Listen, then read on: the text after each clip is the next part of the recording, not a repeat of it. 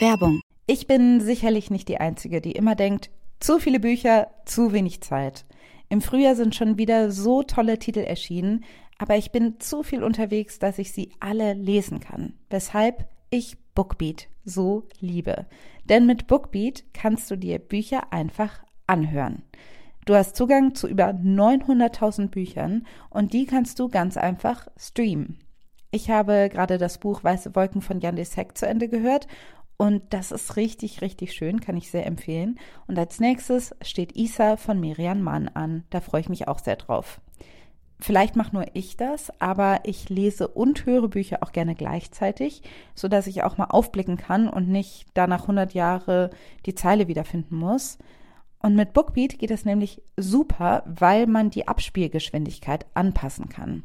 Und die erhöhe ich einfach, wenn ich lese und dann, wenn ich rausgehe und einen Spaziergang mache, dann mache ich sie wieder langsamer. Bookbeat gibt es für Studierende schon ab 4,99 im Monat, was ich ziemlich cool finde. Aber vor allen Dingen haben wir jetzt den Hookup für euch, denn mit uns kannst du Bookbeat mit dem Promocode Feuer zwei Monate kostenlos testen. Alles, was ihr machen müsst, ist auf www.bookbeat.de slash Feuer zu gehen und euch da die App zu holen. Die Infos findet ihr aber auch wie immer in den Show Notes.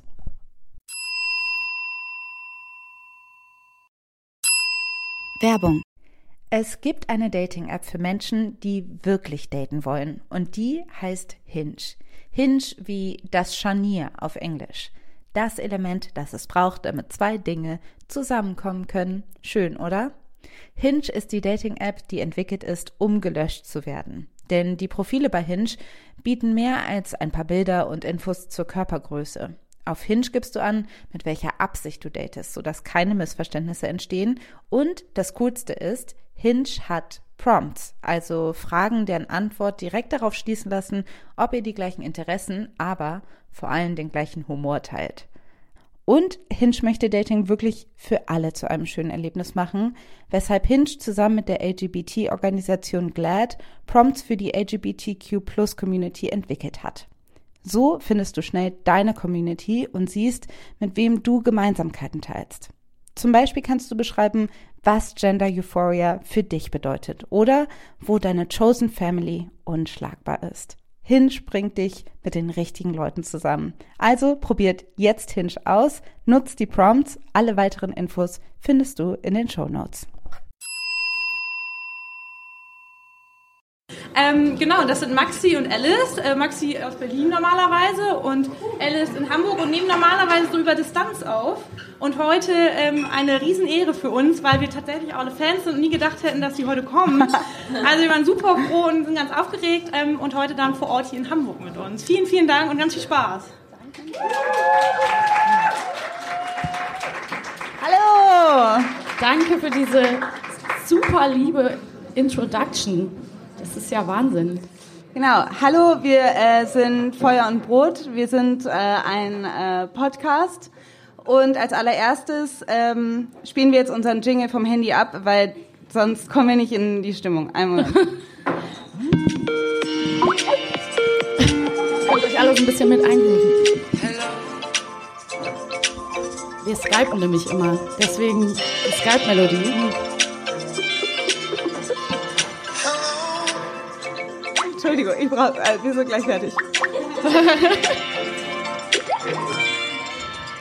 Hallo und herzlich willkommen zu unserem Podcast Feuer und Brot mit ähm, Maxi und Alice. Genau, ich bin Maxi, das ist Alice. Wir sind ähm, beste Freundinnen, seit wir zehn Jahre alt waren. Ähm, ich lebe mittlerweile in Berlin und meine liebe Alice lebt in Hamburg, fünf Minuten von hier. Wir hatten sehr kurze Anreise dann heute. Das war sehr schön und ähm, da wir nicht mehr in, den, in der gleichen Stadt wohnen, äh, skypen wir mehr als einmal im Monat, aber einmal im Monat nehmen wir das auf und sprechen über Themen, die ähm, wir wichtig finden, die uns interessieren und äh, hoffentlich äh, heute auch über ein Thema, was euch interessiert. Und zuallererst muss ich dir leider noch sagen, du musst den Timer einstellen, weil bei mir geht immer der Wecker an, sobald ich den Timer einstelle. Ah, das musst du leider übernehmen. Kleiner Disclaimer. So. Genau, und ich bin ähm, im echten Leben Synchronsprecherin und wir machen diesen Podcast in unserer Freizeit, denn die liebe Alice hat auch einen Job. Genau. Genau, im echten Leben ähm, bin ich Journalistin. Ich arbeite hier in Hamburg, äh, auch beim NDR oder bei der ARD. Und äh, genau, deshalb bin ich auch nach Hamburg gezogen. Und ähm, was wollte ich auch noch sagen? Ach so, genau, das ist unsere Folge 30. Wir machen das mittlerweile seit 30 Monaten. Und ähm, ja, wir freuen uns, dass ihr alle auch Teil unserer 30. Folge sein werdet. Ja. Hey, die Stimmung ist großartig. Und äh, natürlich vorab nochmal ganz, ganz lieben Dank an das Team von Reconstruct äh, für die Einladung. Wir freuen uns total, heute hier die Möglichkeit zu haben, äh, mit euch noch diesen Abend ausklingen zu lassen. Und ja, ich denke, äh, wir starten gleich mal rein mit unserem Thema. Genau, weil ähm, wir sind ähm, ja hier, weil wir mehr oder weniger oft über feministische Themen sprechen. Mm, Und bei den kleinen wenigen Interviews, die wir ähm, bereits gegeben haben und auch so ähm, kriegen wir von unseren Hörerinnen und Hörern immer die Frage, ähm, wie seid ihr eigentlich zum Feminismus gekommen? Und äh, gab es da so ein Schlüsselerlebnis, fragen die ganz oft. Also ist euch irgendwas passiert, so seid ihr über die Straße gegangen und dann kam der Blitz des Feminismus auf, auf euch reingebrochen, reingeschlagen. Und ähm, wir haben gedacht, heute fassen wir das für euch ähm, mal in äh, sechs Phasen äh, zusammen, Richtig. wie das so passiert ist. Genau, wir haben uns, ähm, die sind äh, sehr äh, empirisch einfach äh, nicht entstanden. Wir haben uns einfach die spontan ausgedacht. Das ähm, basiert natürlich nur auf unseren Erfahrungen, die natürlich irgendwie geprägt sind von ähm, cis-heteronormativen Sachen. Also deshalb nochmal Disclaimer, das ist äh, einfach nur Unsere unser- persönliche Perspektive, Genau. wie das bei uns war. Das ist aber auch nicht in Stein gemeißelt und ihr werdet gleich sehen, diese Präsentation, die ähm, wir hier vorbereitet haben. Also wir sind halt nicht umsonst, ich bin Podcasterin, Synchronsprecherin, das heißt, ich kann Memes raussuchen, das, das ist das, was ich gut kann. Und ich habe ein paar, äh, wir haben das dann so ein bisschen zusammengeschraubt. Das ist auch ein bisschen, ja, nicht alles so Bier ernst zu nehmen, aber das werdet ihr gleich sehen. Genau, vielleicht könnt ihr euch trotzdem damit identifizieren. Also, wir fangen an mit Phase 1. Jetzt. Perfekt. Und, oh yes. Ich möchte gerne noch jetzt schon mal sagen, vielen Dank, liebe Miriam, für die äh, visuelle Assistenz, die äh, sie hier für den Podcast macht. Genau, und man. Und man kann es jetzt nicht so gut lesen. Das ist die Femi-What-Phase. Ähm, Brauche ich nicht, weil ist ja schon alles gleichberechtigt. So, so, so gingen wir an den Start. Wir, wir waren coole, coole Girls in den, in den 2000ern. Ich habe wahnsinnig gern Hello Kitty T-Shirts getragen zum Leidwesen meiner Mutter. Ich habe, ähm, ähm, wir haben alle Teenie-Filme geguckt und ähm, uns eigentlich nicht gestört, waren relativ ähm, naiv und haben erstmal angenommen, ja, eigentlich ist doch schon alles gleichberechtigt, oder? Genau, wir sind auch ähm, Töchter, glaube ich, von zwei ähm, Müttern, die eigentlich schon auch viel mit Feminismus und Emanzipation sich auch auseinandergesetzt haben, auch in ihrer Zeit. Und ähm, sind deshalb, glaube ich, umso mehr mit dem äh, mit ja der Annahme aufgewachsen, dass eigentlich alles schon erledigt ist. Und ähm, wir jetzt, wo wir, ähm, wo unsere Eltern gesagt haben, wir können alles werden und alles schaffen und wir sind ganz besondere Wesen, ähm, dass das auch einfach äh, allgemein in der Gesellschaft so angesehen ist und wir uns jetzt eigentlich ähm, und uns eigentlich alles wohlgesonnen ist. Die Frauen oder die Mädchenzeitschriften, die wir haben, die ähm, Filme und die Lieder und alles, hören, was- alles, was wir so konsumieren. Es gab ja auch große Girl Power Bands zu der Zeit. Und es gab natürlich die Spice Girls, es gab Tic Tac Toe. Ich finde dich scheiße. Das war ja so ein bisschen, also da gab es ja schon so das Narrativ, dass Girl Power ist cool und so. Es ist alles sehr bunt, es ist alles so ein bisschen, ähm, ja, es sieht alles schön aus und ist irgendwie knackig verpackt. Ja, und das hat man dann auch nicht so wirklich hinterfragt. Und ähm, ja, wenn man sich dann so ein bisschen anguckt, wie zum Beispiel Tic Tac Toe sich dann aufgelöst hat, ist es ja doch irgendwie ein sehr trauriges Ende gewesen für diese angeblich feministische Band ähm, oder zumindest mit feministischen Messages doch öfter unterwegs gewesen. Und ich kann mich sehr gut an ein Schlüsselerlebnis erinnern. Wo ich mit meiner Mutter irgendeine Talkshow geguckt habe. Ich glaube, das war so Beckmann oder so. Und da war Alice Schwarzer damals. Heute natürlich eine sehr problematische Person aus verschiedenen Gründen. Die war aber damals eben, äh, ja, hatte sie bestimmte Dinge noch nicht gesagt und noch nicht getan und war eben einfach natürlich die Vorzeige-Ikone des 68er-Feminismus. Und da war Verona damals noch Feldbusch, war mit ihr in dieser Talkshow und hat dann so ganz offensiv, die sollten sich dann über Feminismus streiten. Und da hat Verona Feldbusch so ganz offensiv so ihre, ihre Jacke ausgezogen und einfach so ihre Brüste gezeigt gezeigt, so. Und das war dann der Diskurs. Und ich weiß, dass ich da irgendwie als äh, junges Mädchen da gesessen habe und es wahnsinnig unangenehm fand und dachte, das kann es doch jetzt nicht sein, dass da irgendwie diese Frauen sich auf diese Art und Weise über so ein wichtiges Thema auf dieser Ebene irgendwie unterhalten sollen und alle sich eigentlich darüber lustig machen. Ich weiß, das ist mir so ein bisschen stecken geblieben. Ich wünschte, ich könnte jetzt auch sowas erzählen, aber ich habe jetzt gerade nicht so eine eine Erinnerung. Aber du hattest doch das mit deinem Lehrer. Du weißt, ah, weißt doch noch, dass stimmt. du in der Schule saßt. Genau, doch. Ich weiß noch. ja, genau. Ich weiß nämlich auf jeden Fall, ähm, man möchte ja gerne, äh, Erinnerungen sind ja etwas äh, sehr Manipulierbares und äh, ich würde gerne von mir äh, behaupten, dass ich ja schon als, ähm, als Teenie total äh, sensibel war für Gleichberechtigungsthemen, aber es dem war nicht wirklich so. Also natürlich habe ich mich, also ich habe mich vielleicht ähm, schon in der Jugend ein bisschen mit Rassismus auseinandergesetzt, mit Feminismus, eigentlich aber nicht. Und ich weiß das noch ganz genau, wie, ähm, das war schon in der Oberstufe und da meinte unser Philosophielehrer, Herr Stark hieß Herr der, glaube ich. Stark, genau, und der meinte, und der meinte irgendwie, dann, ich weiß, es war äh, kurz vor Ende des Unterrichts und er meinte, ja, und es ist ja bis heute immer noch so, dass äh, Frauen auf jeden Fall total benachteiligt sind im Berufsfeld und im Berufsleben. Und ich guckte ihn so an, ich meinte so, das stimmt doch gar nicht. so, das ist doch einfach, das ist doch, das ist doch Quatsch. Und ich und er guckte mich noch so an und der und der es war so ein bisschen, als ob er mir sagen wollen würde, ja, du wirst es noch sehen. Ich habe auf jeden Fall recht. Und ich war aber natürlich ein hochtrabender Teenager und dachte so, ach, als ob der alte Mann, der weiß es nicht. Naja, äh, er sollte Recht behalten. Wir sollten es aber noch nicht äh, unbedingt äh, so schnell verstehen.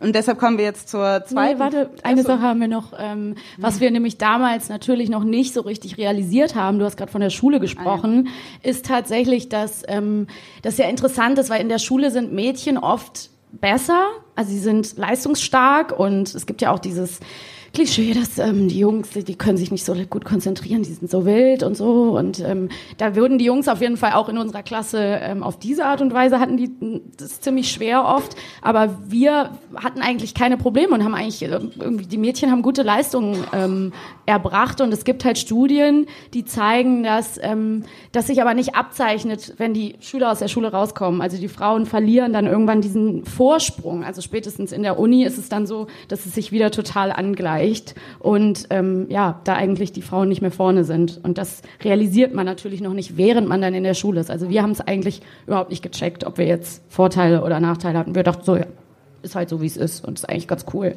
Ja. Und ähm, das kippte dann so ein bisschen. Dann kommen wir nämlich jetzt zur nächsten Phase. Okay, jetzt kommen wir zur nächsten Phase.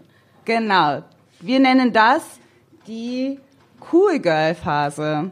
Und ähm, wir haben darüber geredet, es ist eigentlich, also das Cool Girl, das ist eigentlich ein Begriff, den hat Gillian Flynn. Genau, Gillian Flynn oder Gillian, Gillian Flynn, keine Ahnung. Ähm, Autorin. Autorin von Gone Girl äh, in ihrem Roman Gone Girl äh, beschrieben. Und es ist diese ähm, Phase, wo man vielleicht annimmt, dass man ähm, eigentlich den, das keine Nachteile haben muss, wenn man einfach nur besser ist als alle anderen Frauen. Und cooler einfach. Also man ist lässig. Man isst einen Burger, man ist super, super dünn trotzdem. Man lacht auch darüber, wenn andere Frauen beleidigt werden oder sagt selber vielleicht auch mal, ähm, also Lieblingswörter sind dann irgendwie, ich weiß noch, ich habe äh, wahnsinnig gern Rap gehört, höre ich auch heute, heute noch und habe da oft innere Spannungen, die ich mit mir dann ausmachen muss und habe wahnsinnig gern das Wort äh, Hurensohn war meine Lieblingsbeleidigung. Das war einfach ähm, eigentlich sind halt nicht die ähm, Typen das Problem, sondern die Frauen. Die sind einfach nicht cool genug. Die sind einfach nicht lässig. Sie sind ähm, zickig und es ist ihnen irgendwie in die Wiege gelegt. Sie sind immer konkurrent. Wir erinnern uns an diverse Teenie-Filme. Wenn man sich das heute mal so überlegt, so Filme wie Mean Girls, eine wie keine, Save the Last Dance. Ähm, ich könnte ewig weitermachen. Zehn Dinge, die ich an dir hasse.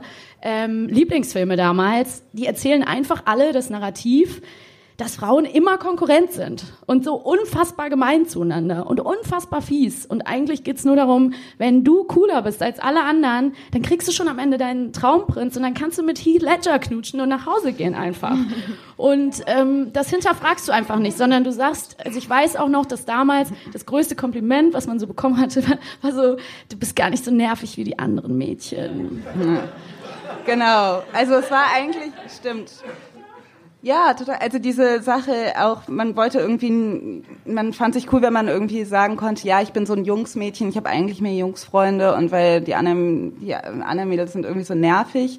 Und ähm, jetzt mal so küchenpsychologisch analysiert, glaube ich, ist es so die, die, man hat vielleicht irgendwie begriffen, es gibt einen Unterschied, ähm, wie die Welt zu ähm, Jungs und zu Männern ist oder zu Frauen und beziehungsweise Mädchen und ähm, man versucht dann äh, aber man denkt, man könnte quasi das System schlagen, indem man sich einfach so an die Männer hält und ähm, versucht irgendwie in deren System zu leben und anerkannt zu werden und hat deshalb vielleicht noch nicht begriffen, dass es um Solidarität, also dass es vielleicht gut hätte, solidarisch gegenüber anderen Frauen zu sein.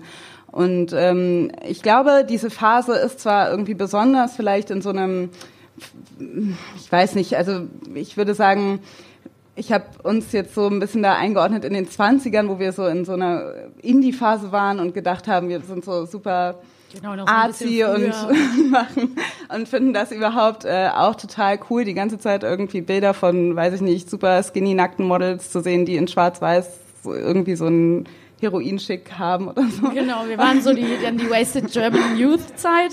Also man hat diese ganzen White Skinny Indie Boy Bands gehört und hat auch diese ganzen Narrative und so eigentlich nicht hinterfragt und hat sich halt wirklich, ja, diesen, diesen Film geschoben, dass man so, man selber gegen den Rest der Welt und ich weiß auch, dass ich zum Beispiel in meiner ersten Wohnung, ich bin ziemlich früh ausgezogen mit 18, ich hatte an der Wand überall Schwarz-Weiß-Bilder von irgendwelchen Männern hängen, männliche Ikonen. Ich weiß noch, da war damals sogar Moritz Bleibtreu, als er noch cool war, hing an meiner Wand. What the hell? Also da, da, war, da war was los. Und ähm, mein Vater hing an meiner Wand, meine Mutter nicht. Was war los? Also ähm, das ist schon interessant, dass man halt, man versteht noch überhaupt nicht, dass da was Strukturelles dahinter steht und was man auch nicht versteht, ist, dass viele andere Frauen ja im gleichen oder Mädchen im gleichen Moment das Gleiche denken und deswegen natürlich auch anfangen, die Ellenbogen auszufahren oder denken sie, sie müssen dann genau diesem Weg folgen, die anderen Frauen unterzubuttern und eben keine Solidarität zu zeigen. Und dann erlebt man es quasi, also ich hatte das oft so, dass ich das Gefühl hatte, okay, meine Förderer und meine Mentoren waren dann auch männlich oft, weil es eben schon so anfing, dass man das so im Kopf hat, dass man dachte, ja, die helfen mir eh nicht, weil diese ganzen Vokabeln wie Stutenbissigkeit oder so einfach schon so wahnsinnig weiblich belegt waren. Also Männer sind ja immer so Konkurrent. Konkurrenz ist positiv besetzt, es belebt das Geschäft, es ist gesund, Wettkampf. Frauen sind, ähm, ne, die sind stutenbissig, die sind zickig und die machen sich einfach aus Prinzip schlecht. Also sie sind neidisch, eifersüchtig, mhm. eigentlich auf die Gunst der Männer. Ja. So. Haben wir eine Folge zugemacht, die letzte übrigens. Folge 29. Ich meine, es ist ja auch nicht so, also, also diese Phasen sind ja auch nicht total linear. Also ich glaube, es gibt, ich kenne immer noch viele Leute, die ähm, das auch immer noch behaupten, glaube ich, oder das auch immer noch sagen. Gerade in diesem Arbeitsumfeld ähm, höre ich oft, dass ähm, viele jüngere Frauen sich gerade von älteren Frauen am Arbeitsplatz diskriminiert und nicht gefördert und nicht gesehen fühlen. Und ähm, ich will auch gar nicht sagen, dass, ähm, wie gesagt, ich schiebe das immer noch auch auf patriarchale Strukturen, dass das so ist. Aber ich glaube, dass es immer noch in vielen äh, Köpfen so ist, männlich wie weiblich und alles irgendwie dazwischen und drumherum, ähm, dass man denkt, das ist aber, das sind, das ist eine Charakteristik von Frauen und Frauen können das einfach nicht anders. Also, genau. ja, das ist so ein bisschen, genau, ich würde sagen, das war so ein bisschen diese Phase. Aber man merkt es halt noch nicht, dass es in irgendeiner Form, ich würde sagen, dass, was man auch noch nicht weiß an dieser, bei dieser Phase ist, dass es halt genau ein gesamtstrukturelles patriarchalisches Problem ist, was das verursacht. Naja, und dass natürlich die Frauen, die dann so an der Spitze so nach unten hacken, dass da natürlich auch verschiedene Muster einfach Rollen spielen. Das würde jetzt zu weit führen, die alle auch nochmal zu benennen, aber es gibt eben natürlich die, die Angst um die eigene Position oder auch immer wieder dieser viel gesagte Satz so, warum solltest du es einfach haben als ich? Ich musste mich auch hochbeißen. Äh, ich musste mich auch ganz doll anstrengen und besser sein als alle anderen und deswegen müssen jetzt alle nach mir das genauso schwer haben. Ähm, ich denke aber, wir können zur nächsten Phase kommen, oder? Ja. Weiter geht's. Bitte einmal. Oh. Ah, ja. Genau. Das ist die erste Blessurenphase. Genau. Aua, ich habe mich an eine Glasdecke gestoßen, haben wir sie genannt. Ähm, ich, ah, Mann, it hurts, ja.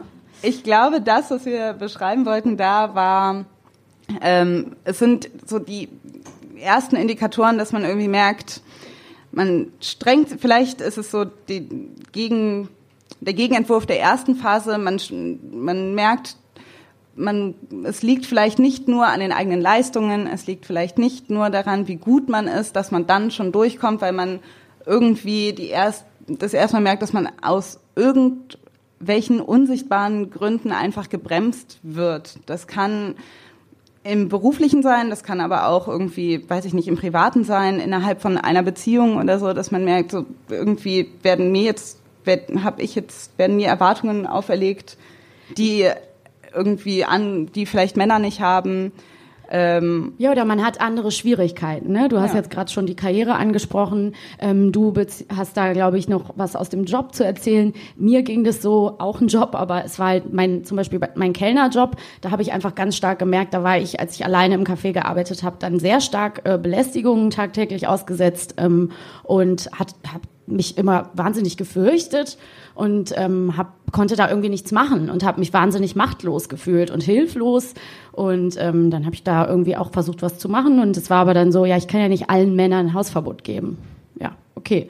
Und dann habe ich mich gefragt, warum muss ich mit diesen Sachen kämpfen? Warum habe ich da jetzt so ganz andere Probleme als ähm, männlicher Kellnerkollege? Und ähm, ja, es gibt da halt eben, dir fallen halt so Dinge auf, wo du halt denkst, okay, damit habe ich jetzt nur zu kämpfen, weil ich eben weiblich bin oder weiblich gelesen werde. Und ja. Also ich weiß nicht, ich kann auch, also da gibt es natürlich jetzt auch kein eines Schlüsselerlebnis, aber ich glaube, es war tatsächlich, als ich ein Praktikum gemacht habe und mein Vorgänger war männlich und ich habe noch, und der hat mich quasi eingelernt und ich habe gesehen, wie er irgendwie so durch diese Redaktion gegangen ist und mit so einer Selbstverständlichkeit sich irgendwie schon so ähm, benommen hat, als ob er quasi auch halber Redakteur war und ich dachte und auch so ähm, wahrgenommen wurde und ich gemerkt habe, als ich dann quasi an seine Stelle getreten bin, dass ich überhaupt nicht gleich behandelt worden bin und auch mir überhaupt nicht das Gleiche zugetraut worden ist. Und selbst wenn ich, als ich mir totale Mühe gegeben habe und Beiträge gemacht habe, das einfach nicht zu den gleichen Förderungen geführt hat wie bei meinem Vorgänger, der dann irgendwie dann im Anschluss auch Sendungen selber planen durfte und so weiter. Und ich aber zu dieser Zeit noch gedacht habe, ähm, ah, ich habe irgendwas noch nicht richtig gemacht oder ich habe irgendwas, also ich habe den Fehler dann doch immer bei mir gesucht, obwohl ich irgendwo vielleicht schon gewusst habe, eigentlich mache ich doch alles, also mache ich doch alles genauso. Ich, ich sehe den Fehler nicht und man fühlt sich so ein bisschen isoliert und allein vielleicht, weil man denkt, ähm, man selber irgendwie, ja, man, ich hab's, ich habe den Fehler wie gesagt immer noch bei mir gesucht und dachte, ich bin vielleicht verrückt oder ich überschätze mich vollkommen oder ich sehe irgendwie. Das ist nicht gut nicht. genug oder ja. so, ne? Also ich habe das natürlich anders äh, erlebt, aber ich war zum Beispiel damals wollte ich mich auf der Schauspielschule bewerben und da war es zum Beispiel auch so, dass es halt ganz unterschiedliche Startbedingungen gibt, an, weil es gibt halt viel mehr weibliche Bewerberinnen. Da kann jetzt niemand was für, da können auch die männlichen Bewerber nichts für. Aber es ist nun mal so, dass da ähm, die weibliche Teilnehmerzahl, die genommen wird in so einem Schauspieljahrgang, die ist immer begrenzt, weil weil die, es gibt die doppelte Anzahl an weiblichen Bewerberinnen, aber es gibt die Hälfte der Rollen in den klassischen Theaterstücken. Also wenn überhaupt. Ne? Die klassische Mythologie ist ja immer so, da kommen halt auf acht Männerrollen kommen zwei Frauenrollen. Das ist die, die oberen Mutter und die junge dramatische äh, Prinzessin, die dann stirbt. Und ähm, das, da braucht man halt nicht so viele weibliche Darstellerinnen. Und es war zum Beispiel dann auch so, dass ähm, einem dann relativ schnell nahegelegt wurde, dafür zu sorgen, dass das richtige Alter nicht bei Wikipedia auftaucht, weil das eben bei Schauspielerinnen ganz stark, wir hatten es, Finn Mara hat darüber einen schönen Vortrag gehalten, ähm, weil natürlich das Spielalter einer Schauspielerin viel begrenzter ist. Wir sehen dann ältere Frauen nicht mehr so oft auf dem Fernsehbildschirm und dann hat uns ähm, ein Schauspiellehrer hat tatsächlich uns äh, Mädchen empfohlen, dass wir uns schon mal pro forma drei Jahre jünger machen. Ähm, also mit 20 war das dann so. Und ähm, ja, der meinte, es ist ganz, ganz wichtig, massiv wichtig, dass euer echtes Alter nicht irgendwo bei Wikipedia oder so auftaucht. Ja, und das Problem ist ja, er hat, also die Filmbranche scheint es ja aber auch zu reflektieren. Also es ist halt blöd, dass man, also wo bricht man dann auch den Zyklus? Weil wenn man quasi ehrlich ist mit seinem Alter, dann kann es tatsächlich sein, dass es zu seinem Nachteil ist. Aber das ist ja immer das Problem, wenn man versucht, Strukturen zu ändern, dann ist man meistens, also man hat da meistens keinen Vorteil von am Anfang. Ähm, und dieses ganze Vorkämpfen, ähm, ja, das meistens braucht es halt ein paar Opfer, bis es sich das tatsächlich ändert. Und ja. das ist halt, und das will natürlich keiner machen. Ja, also genau. keiner will sagen, ich bin jetzt ehrlich mit meinem Alter, weil Ich ich, die das nicht einsehe und dann kriege ich halt keine Rollen mehr und dann, ja, okay, Ja, genau. also wer hat dann was? genau. Und die gläserne Decke, die ist ja an der Stelle einfach nur eine Metapher, die ist eigentlich jetzt nicht perfekt gewährt. Ich wollte die noch mal ganz kurz ansprechen, weil eigentlich bedeutet das eben, dass Frauen ähm, in ihren Karrieren halt bis zu einem bestimmten Punkt kommen, aufsteigen und dann irgendwann nicht mehr in die Führung, in die Führungsetage kommen. Also das ist so diese unsichtbare gläserne Wand, die so schwer ist zu durchbrechen, dass wir Frauen halt wenig in den Führungsetagen haben. Das haben wir hier einfach nur genommen, weil wir das Bild halt auch ganz stimmig fanden für diese Phase. Ja, genau. Gibt's noch was, was du nicht verstanden, was man noch nicht verstanden hat? Man hat noch du so noch viel? Man hat noch so verstanden viel nicht verstanden. Man hat immer noch nicht alles verstanden. Ja, ich glaube, was man noch nicht verstanden hat, ist genauso wie in Phase äh, die Phase davor, dass man einfach, ich glaube, man traut sich noch nicht wirklich zu denken, dass dass die Feministinnen und Feministen tatsächlich ähm, recht haben damit, dass es vielleicht ein gesamtstrukturelles Problem ist, sondern man glaubt vielleicht noch, das ist individualisiert. Oder man, also vielleicht lag es bei mir auch so daran, dass ich immer noch nicht dachte, ich hätte jetzt das Recht, wirklich zu sagen, meine Probleme sind wirklich ein Teil eines, mhm, eines, eines großen Ganzen. großen und ganzen, ja. Ja, genau. weil man natürlich auch im allem immer noch damit beschäftigt ist, überhaupt seine eigene Leistung äh, anzuzweifeln und sein Selbstbewusstsein auszubilden. Man ist eben jung. Das ist für junge Menschen einfach ja, ein Teil der Reise. Ja. Und ich glaube, wir können weitergehen zur nächsten Phase. Da, da, da. Okay, also für unsere Hörer, wir sehen Beyoncé, wir sehen sie vor einem, ähm, vor einem äh, Feminist, ihrem Feminist-Schriftzug.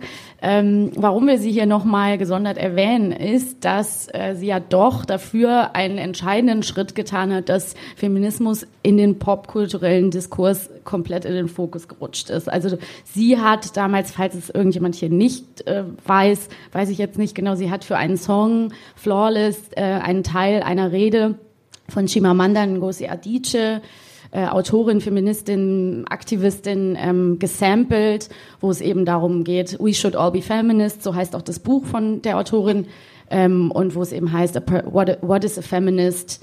Um, a person that believes in equality of the sexes und we should raise our daughters and, and sons the same way. Und es war eben schon ziemlich, äh, ich sage jetzt mal, groundbreaking für so einen, Pop-Artist. Sie hätte das nicht machen müssen, sie hätte auch irgendwie anders weitermachen können. Und ähm, das hat dann ziemlich schnell auch zu so einem Kapitalisierungsprozess des Feminismus irgendwie geführt. Also wir haben jetzt so ein, das, das, wir haben so ein Stadium erreicht, wo so auf jedem H&M äh, Pulli dann irgendwie Girl Power und äh, The Future is Female und so Slay draufsteht. Queen. Wie heißt das nochmal? Slay Queen. Ja, keine Slay. Queen, genau. Und es ist alles äh, supposed to be empowering, also es soll irgendwie bestärken und ähm, natürlich ist es auch ein kleines bisschen Ausverkauf der Bewegung und auch ein bisschen kritisch zu betrachten. Ja, aber ich finde, also was ich interessant finde, jetzt in unserem Fall ist natürlich, dass wir, ähm, dass sich das mit unserem, mit unserem Prozess halt natürlich irgendwie überschneidet, ja. Also, weil ich würde mal sagen, in dieser Phase haben wir ungefähr mit dem Podcast angefangen, weil wir haben das ist vielleicht auch nochmal wichtig zu erzählen. Wir haben diesen Podcast nicht angefangen und gesagt, wir machen jetzt einen feministischen Podcast oder wir machen jetzt einen Podcast, wo ja. wir über feministische Themen sprechen. Es war eigentlich überhaupt nicht unsere Absicht.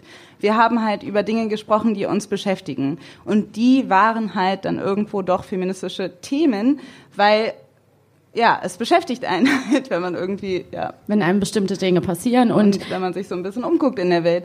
Und dann ähm, ja, und wir haben am Anfang vielleicht auch noch gesagt, so, ja, also klar, das sind feministische Themen, aber wir sind kein, also wir sind jetzt keine Feministinnen.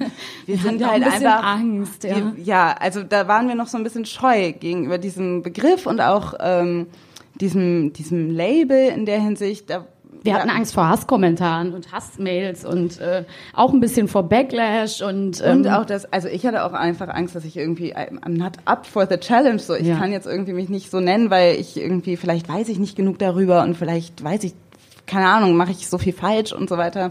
Also das war auch so ein bisschen die Sache, aber das kommt natürlich irgendwie dann zu also wir machen uns Gedanken um solche Themen und gleichzeitig passiert halt eben, Beyoncé bringt ihr Album raus, irgendwie es läuft die fünfte Staffel von Girls und keine Ahnung, überall ist Feminismus und es wird ähm, total viel diskutiert und es wird immer größer und irgendwie zu so einem Trend und ähm, ich, natürlich ist es total schwer auseinander zu klamüsern wie sehr wir auch beeinflusst worden sind von diesem großen ähm, ja, Mainstream-Feminismus, ob wir uns, ob der uns nicht auch geholfen hat, im Endeffekt selbstbewusster damit zu werden oder nicht. Hat er mit Sicherheit, ja. Weil, also ich glaube, es hat vielleicht allen geholfen, aber auf der anderen Seite habe ich auch gemerkt, weil ich ähm, von mir behaupten würde, dass es so, dass ich so ein bisschen mh, mm, so sag ich mal, ein Mühe vorher damit angefangen habe, mich mit Feminismus zu beschäftigen und mich dann quasi fast so ein bisschen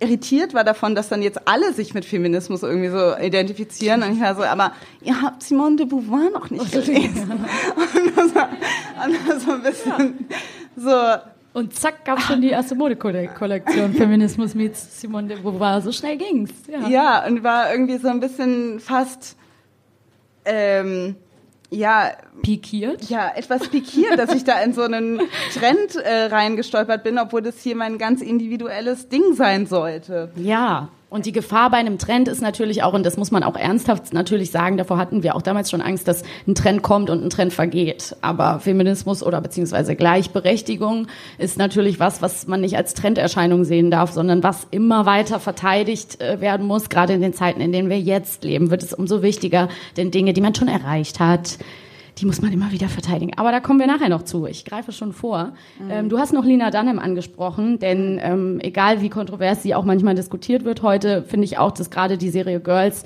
schon äh, auch ein Meilenstein war damals und ähm, ja, da mir auch ein ganz schöner schönen äh, Wake-up-Call irgendwie gegeben hat, muss ich echt sagen. Ja, weil auch man in Girls irgendwie das erste Mal, also bin ich so ein bisschen drauf gekommen, dass man dachte, ach so, Geschichten die mich beschäftigen, können auch relevant und auch Entertainment sein. Mhm. Das wusste ich gar nicht.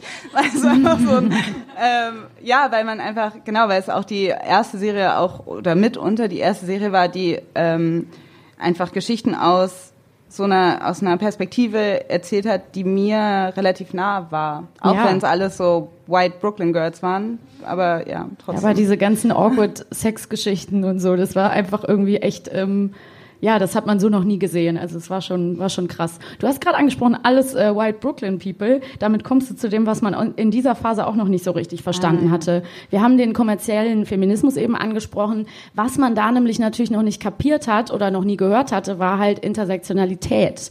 Also der Feminismus, den ich damals ähm, so entdeckt habe für mich, der war dann doch sehr weiß, heteronormativ, rosa ähm, und stoppte halt eigentlich an dem Punkt, wo es ja, wo es mich angesprochen hat. Und das ist so ein bisschen die Phase, wo du dir ein, ein hippes Feminismus-Shirt kaufst, aber vergisst, dass ähm, da, wenn es billig in Bangladesch produziert wird, ähm, eben auch Frauen am Ende der Kette stehen, die auch äh, für ihre eigenen ihren Feminismus verdient haben, also für den sich Feminismus, für die, die sich Feminismus auch stark machen muss. Und das hast du halt in dem Moment hatte ich das noch überhaupt nicht auf dem Schirm. Ja, und ich glaube, bei mir war es halt auf jeden Fall so, dass ich auch noch nicht ähm, gedacht habe, dass mein Intersekt, meine intersektionelle ähm, Perspektive, meine Mehrfachdiskriminierung in irgendeiner Form genauso viel Raum einnehmen darf, wie vielleicht der heteronormative weiße Feminismus, weil ich einfach irgendwie dachte,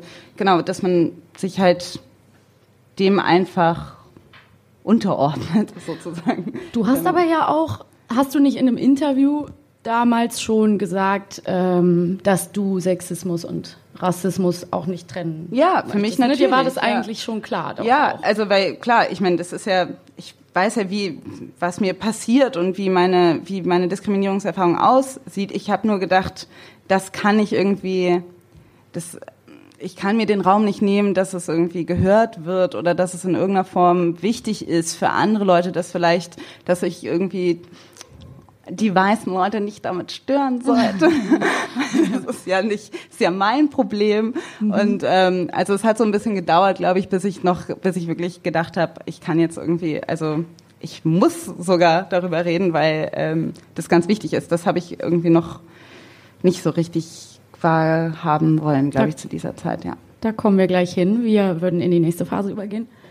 Ähm, das ist einfach nur noch mal zur Veranschaulichung. Uh, once you saw it, you can't unsee it. Also dir dann fällt dann, das ist jetzt einfach nur ein Beispiel, wo du halt wo Unterschiede äh, deutlich gemacht werden. Dir fallen halt Dinge auf wie Pay Gap, unterschiedliche Bezahlungen. Du merkst auf einmal, wie das in allen möglichen Bereichen ist. Du kannst gerne schon die nächste Folge machen, äh, die nächste Folie, Folge, ja. Das ist nämlich jetzt die äh, Killjoy-Phase. Ähm, ja, das es ist ja. überall oh in dem nein, Moment. Also du hast wir? irgendwie, ich weiß nicht, ich würde sagen, das ist die Phase, wo du irgendwie, du hast, ähm, du liest dich total ein, du ähm, eben du beschäftigst dich dann mit Intersektionalität, du ähm, und äh, du siehst nur noch alles ist problematisch, nichts geht mehr, alles ist einfach nur, es, ja, alles, du kannst einfach alles zerreden. Lieblingsmusik. Du, Lieblingsmusik, deine Jugend, deine Kinderfilme, weiß ich nicht, bestimmte Erziehungsmethoden Märchen. deiner Eltern. Alles ist irgendwie, du hinterfragst alles und du merkst, alles ist einfach nur, eigentlich war alles nicht wirklich cool. Und ähm, dann kommt diese, also es ruiniert alles Phase. Also man, man sitzt da wirklich und denkt sich so, ja scheiße, eigentlich kann ich, darf ich jetzt das nicht mehr gut finden. Das ist auch die, was darf man denn jetzt noch sagen? Darf man noch Komplimente machen? Phase, wo dann, wo man sagt, nein, nein. also, darfst, natürlich darf man Komplimente machen. Ich meine nur, das ist genau die Phase, wo man auf einmal sich mit Leuten unterhält und es fällt einem im Alltag einfach auf, wie viele Leute sich problematischer Sprache bedienen. Ähm, sobald du dir dieses intersektionale, ähm, diesen Anteil auch entdeckt hast, äh, wird es natürlich irgendwie hart, weil du merkst, ey, es ist also bei vielen Leuten einfach so drin, so internalisiert, die merken das gar nicht, wie krass sie das reproduzieren. So. Und bei dir selber auch, ne? das Eben. ist ja ganz wichtig. Also, dass man auch merkt, so ich selber habe auch mega problematisch. Also, Hurensohn ja darf man nicht mehr sagen. zum Beispiel. Sag doch nochmal. ähm, ja, ihr seht, ich nutze diesen, dieses Forum, um dieses Wort nochmal ein. Nein, Spaß, wirklich nicht.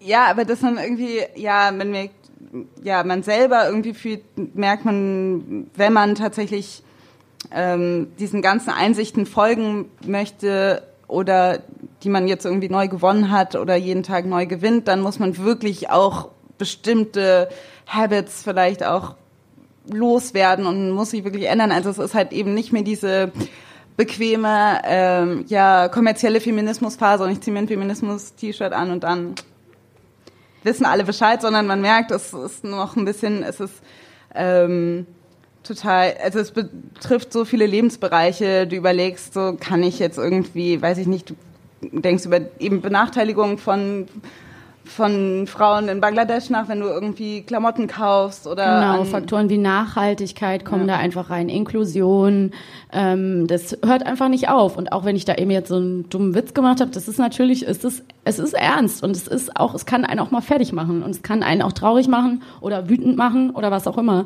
Also es, es ist einfach natürlich ähm, ja manchmal deprimierend. Und das haben wir, also da haben wir auch drüber gesprochen. Man muss ja auch sagen, also ich würde wir beide würden auch sagen, unsere Killjoy-Phase ist auf jeden Fall nicht vorbei und die kommt auch immer wieder.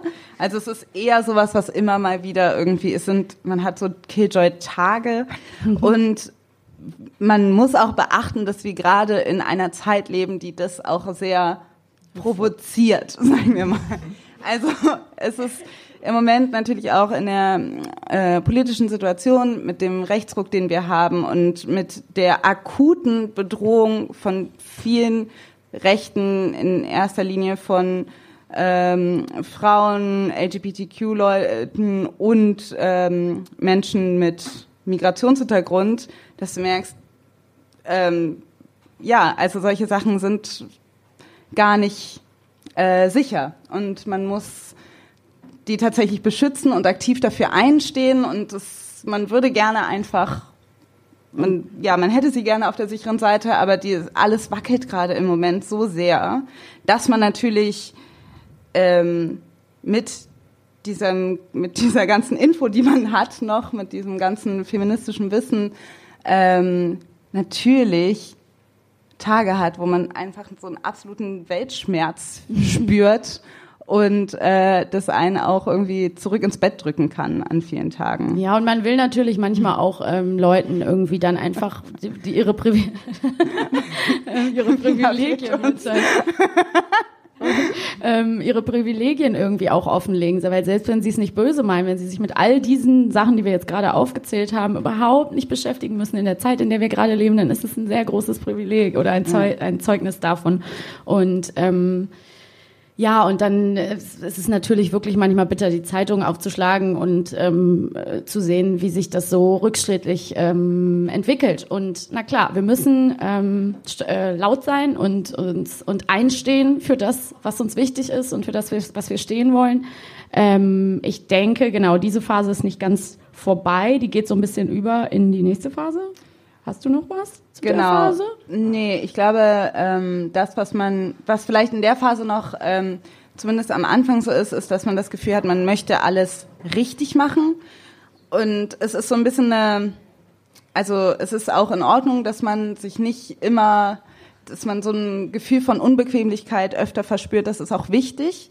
Aber das übernimmt einen gerade vielleicht in, am Anfang dieser Phase so total und man denkt irgendwie, man kann halt einfach gar keinen Spaß mehr haben und man kann kein, man kann auch niemand anderen irgendwie mehr in Ruhe lassen. Genau das, was ich mit den Komplimenten richtig, meinte, da genau. mit dieser Übertreibung, dass man einfach denkt, so, ich muss da wirklich jetzt alles stoppen und wirklich immer dagegenhalten. So, ne? genau. Ne? Ja. So, und ich glaube, dann gibt es noch die letzte für uns finale Phase, ist ähm, der individualisierte Feminismus genau. und Still Processing, äh, also wie ihr seht, es ist ein Prozess, ne? Wir sind genau, nicht fertig, also die, sorry, ist, die geht jetzt, also man ist ja nicht fertig, es geht dann immer so weiter, aber man schwimmt vielleicht, also vielleicht haben wir auch die nächste Phase noch nicht, kennen wir noch nicht, weil wir da noch nicht sind. Das ist jetzt quasi genau. unser Genau, das ist so ein bisschen unser Fazit und das, das vermischt sich so ein bisschen mit der Phase davor, weil was Interessantes ist oder was man ja auch merkt, wenn, wenn wir so ein bisschen ernster werden, man kann das natürlich nicht jeden Tag machen und nicht jeden Kampf kämpfen und in jede Meinungsverschiedenheit reingehen. Ähm, man muss also, man sagt ja zum Beispiel pick your battles. Also wir, wir haben gleich noch so eine kleine Checkliste, aber man muss ähm, natürlich nicht über die eigene Energie hinaus ähm, sich aufopfern. Man muss selber auf seine physische und psychische Gesundheit achten. Das ist klar, das ist wichtig. Ähm, und muss natürlich auch mit seiner Energie haushalten in diesen wilden Zeiten. Aber man darf sich auch mal einen Tag äh, mit einem Guilty Pleasure äh, Teenie-Film auf der Couch gemütlich machen und ein bisschen ähm, äh, die, die, die Sachen machen, wo man dann mal kurz da irgendwie mal einen Break macht. so Und das ist natürlich auch okay. Und es ist auch okay, dieses negative Gefühl einfach mal zu akzeptieren, das mal einen Tag auszuhalten und zu sagen, okay, aber morgen habe ich vielleicht wieder Kraft dafür. so. Und ich glaube, was auch dazu gehört, ist, ähm, genau, sich einen Diskurs vielleicht auch so ein bisschen anders zu widmen und vielleicht weniger das Gefühl zu haben, es gibt eine richtige Sache und es gibt eine falsche Sache und irgendwie sein, man hat irgendwie ein bisschen ähm, mehr Reflexion und man weiß ein bisschen mehr, wo man selber steht, so dass man auch mehr Raum hat, wieder andere Perspektiven und sich zumindest anzuhören und darüber zu reden, ohne dass man irgendwie sich selber äh, so fragil fühlt noch in seinem eigenen Feminismus. Und ähm, dass man nicht das Gefühl hat, es gibt halt einen richtigen, es gibt einen Feminismus und es gibt nur einen richtigen Feminismus, sondern es gibt sehr viele verschiedene Ansichten, Variationen ähm, davon, die natürlich eigentlich mehr oder weniger alle das Gleiche wollen und zwar Gleichberechtigung. Und das kann aber äh, sehr unterschiedlich aussehen und es lohnt sich, darüber zu sprechen und es lohnt sich auch offen zu sein mh, mm, und anderen Leuten zuzuhören. Und das kann man, glaube ich, auch in dieser Phase vielleicht ein bisschen mehr. Und man kann vielleicht auch mal sagen, ja, das sehe ich anders, ohne das Gefühl zu haben, man verrät jetzt irgendwie, äh, weiß ich nicht, ja, also, die Leute, die es irgendwie, ja, keine Ahnung. Ich, ich finde, ich glaube, ähm, das ist total wichtig, was du sagst. Ich glaube, man, das Wichtige ist wirklich, sich die verschiedenen Perspektiven, möglichst viele verschiedene Perspektive, äh, Perspektiven anzuhören, Bücher zu lesen von Leuten, deren Perspektive man nicht so in seinem Leben hat, die einem nicht so nah ist, die man sonst vielleicht nicht mitbekommt, sich weiterzubilden, sich zu vernetzen, sich zusammenzutun, merken, dass man nicht alleine ist ähm, mit den Problemen Problemen oder den Ängsten, die man hat. Das Wichtigste ist genau, sich gegenseitig zuhören und eben, es gibt kein Bad Feminist oder keine schlechte Feministin, sondern man muss irgendwie Verständnis füreinander aufbringen und auch gucken, wo kommt jemand her, an welchem Punkt ist er oder sie vielleicht noch in seiner Entwicklung. Deswegen haben wir diese Phasen aufgebaut, weil wir gesagt haben, so, man steckt halt, es ist ja alles ein Prozess und manchmal schlägt es einen irgendwie dahin, einer von euch steckt vielleicht in einer Phase und fühlt sich da irgendwie gerade noch, ähm, muss da halt noch ein bisschen ausharren und es ist auch völlig okay. Also man darf sich da wirklich nicht so ähm, sehr zerfleischen, finde finde ich, Solidarität ist einfach ganz wichtig, weil es ist okay, Fehler zu machen. Wir alle machen Fehler. Ich habe auf jeden Fall in meinem Leben natürlich Dinge gesagt, Dinge gedacht und Dinge getan, wo ich jetzt sagen würde, das möchte ich nicht, das ist äh, nicht, nicht okay. Und wenn mal Fehler passieren, wenn ich irgendwas übersehe, ähm, dann ist es okay, sich zu entschuldigen und aufrichtig zu sagen, ja, das habe ich bis jetzt noch nicht so gesehen. Ich hatte deine Perspektive noch nicht auf dem Schirm. Es tut mir leid, ich werde das in Zukunft anders machen. Also ähm, sich einfach gegenseitig ähm, unterstützen, Solidarität, vernetzen, das sind so diese wichtigsten, wichtigsten Sachen, würde ich sagen. Ja.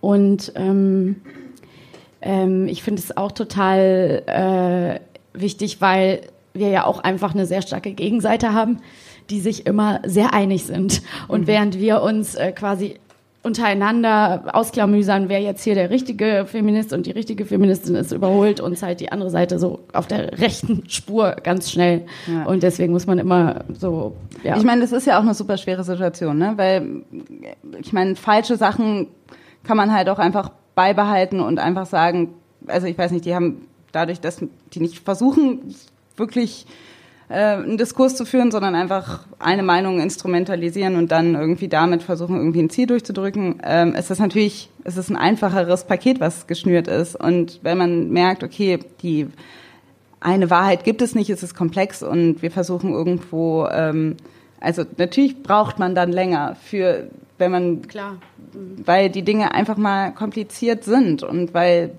und deshalb sage ich mal, ist die linke Seite oder die, ja, ist immer vielleicht ein bisschen langsamer mhm. als die rechte, weil es einfach, wie gesagt, nicht diesen einen gemeinsamen Nenner gibt. Man gibt sich ne? vielleicht auch in der Hinsicht ein bisschen mehr Mühe, aber ähm, nichtsdestotrotz glaube ich, dass man ein bisschen, ein bisschen mehr Mühe, ganz Mühe. Aber ich glaube trotzdem, dass man halt ähm, insgesamt ich merke einfach, oder eben, ich komme auch so in Situationen, wo zum Beispiel ähm, Privilegien so gegeneinander aufgewiegelt werden und das heißt irgendwie bin ich jetzt diskriminierter als du und so weiter. Und da lohnt sich auch drüber zu sprechen, aber irgendwann mal muss man auch irgendwann mal, glaube ich, kann man, also verliert man oft auch ähm, aus den Augen, dass man eigentlich auf der gleichen Seite steht.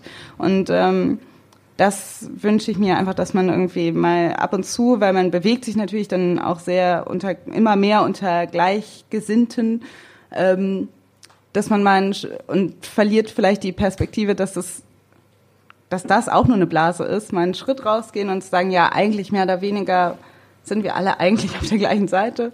Genau. Ja, aber trotzdem ist es natürlich genauso wichtig, auch innerhalb dieser marginalisierten Gruppen Diskriminierungen anzusprechen und die da auch gegenzuhalten. ne? Das ja. ist natürlich, es ist einfach super schwierig. Es ist halt nicht so einfach, diesen gemeinsamen Nenner zu finden.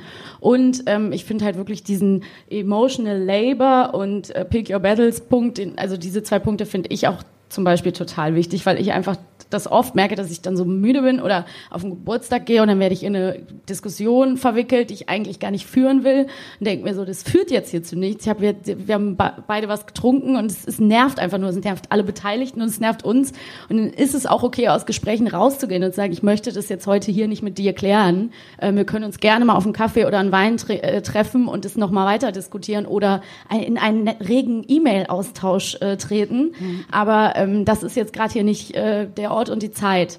Und das finde ich ganz wichtig und auch völlig okay. Und dann gibt's eben ähm, Tage, wo man wieder ganz viel Kraft und viel Power hat und wo man dann ähm, wieder positiv in solche Gespräche reingehen kann und dann eben doch wieder sagt, okay, ich erkläre dir jetzt noch mal was oder ich höre dir zu, hör, dir, hör mir deine Seite an und versuche dir mit Argumenten vielleicht irgendwie meine Seite näher zu bringen. Ja.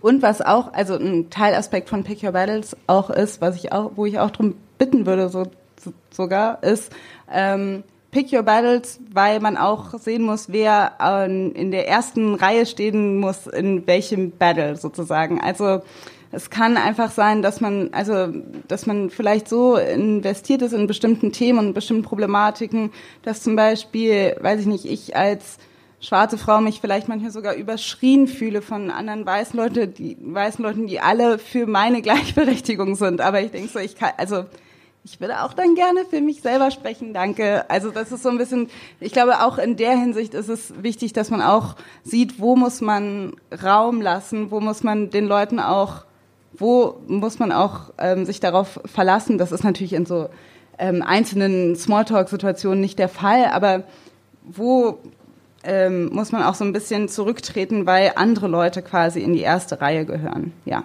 Genau, und den, den Raum äh, lassen für die vielleicht andere Leute mal. Es ist dann auch nötig, dass äh, die Perspektiven von den Personen selber abgebildet werden. Und ähm, da kann man eben auch einfach behutsam sein und sich mal umgucken und sagen, okay, vielleicht gibt's da mal jemand anderen, der mal was dazu sagen möchte und der da vielleicht besser für geeignet ist. Ne? Ja, genau. Also ähm, gerade, ich war bei dem äh, UN Women ähm, Symposium hier in Berlin, wo ich ja auch äh, einige von euch getroffen habe. Mhm. Und ähm, ich fand es auch ganz cool in der Einladung, Einleitung ähm, hat äh, die eine Chefin von UN Women Europe auch so klar gesagt, dass ähm, auch wenn es so tolle Bewegungen gibt wie He for She, also wo dann die Männer mit reingeholt werden, wo sich wahnsinnig viele prominente Männer gerade auch in den USA zum Beispiel für den Feminismus stark gemacht haben, dass es aber trotzdem eben wichtig ist, dass die nicht den ganzen Space ähm, aufbrauchen sozusagen und dass es auch Raum geben muss eben genau für die Stimmen, die sonst nicht so viel Raum bekommen und sonst vielleicht nicht gehört werden.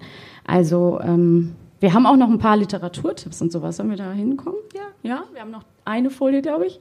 Genau, da haben wir das jetzt nur so ein Beispiel.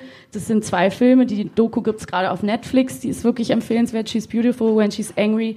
Die göttliche Ordnung ist ein Film. Ähm, da ging es um das Wahlrecht äh, für Frauen in der Schweiz. Die Schweiz war der, das letzte äh, Land haben wir ähm, auch drüber gesprochen, Folge genau. 16. Folge 16, Frauen und Politik. Ähm, die Schweiz hat als letztes Land das äh, Wahlrecht eingeführt. Ähm, ganz schön krass, man muss sich nur äh, bestimmte Dinge mal zurückholen. Unsere Großmütter durften nicht arbeiten, ohne unsere Großväter vorher zu fragen. also es ist alles noch gar nicht so lange so, wie es jetzt ist. Und ja, hier sind noch weitere Bücher, die muss ich jetzt nicht alle erklären. Ähm, gibt natürlich noch unendlich mehr. Hier fehlen jetzt zum Beispiel auch vielleicht wirklich noch die äh, Perspektive von Transmenschen ähm, und weiteren, aber da gibt es natürlich äh, unendlich viel. Also ähm, kann ich nur empfehlen. Genau, educate yourself ist immer gut, auf jeden Fall. Immer weiter lernen. Dann hat man auch super Material für diese nervigen Diskussionen. Ähm, das ist nämlich wirklich der beste Punkt, den man äh, was man machen kann, ist halt echt die Fakten parat zu haben. Dass wenn einem einer kommt mit irgendwelchen Argumenten und man einfach, der sagt, das gibt es nicht und der, derjenige oder diejenige argumentiert emotional und du kannst mit Fakten dagegenhalten, ist halt das Beste, was passieren kann. Kannst du einfach sagen, nö, ist nicht so. Habe ich hier vorbereitet. ähm, Memo an mich. Genau, ja, ich glaube, äh, wir sind fast durch, ne? Ich, ja, das war, das waren alle sechs Phasen plus Footnotes. Genau. Danke, dass wir hier sein durften, dass ihr so spät noch mit uns hier ausgeharrt habt, so lange so toll zugehört habt. Vielen, Und dass vielen ihr Dank. so aufmerksam zugehört habt. Echt, vielen, Dankeschön. vielen Dank. Vielen, vielen Dank. Dankeschön.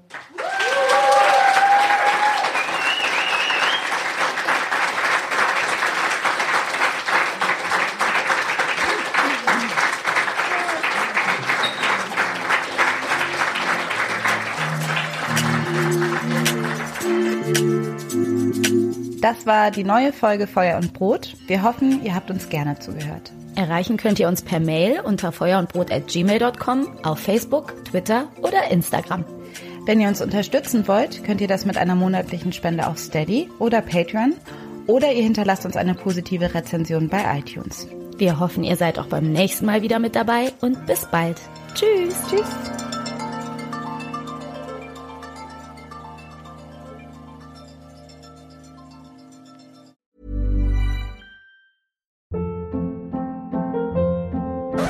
Hold up. What was that? Boring. No flavor. That was as bad as those leftovers you ate all week. Kiki Palmer here, and it's time to say hello to something fresh and guilt-free. Hello Fresh. Jazz up dinner with pecan-crusted chicken or garlic butter shrimp scampi. Now that's music to my mouth. Hello Fresh. Let's get this dinner party started. Discover all the delicious possibilities at hellofresh.com.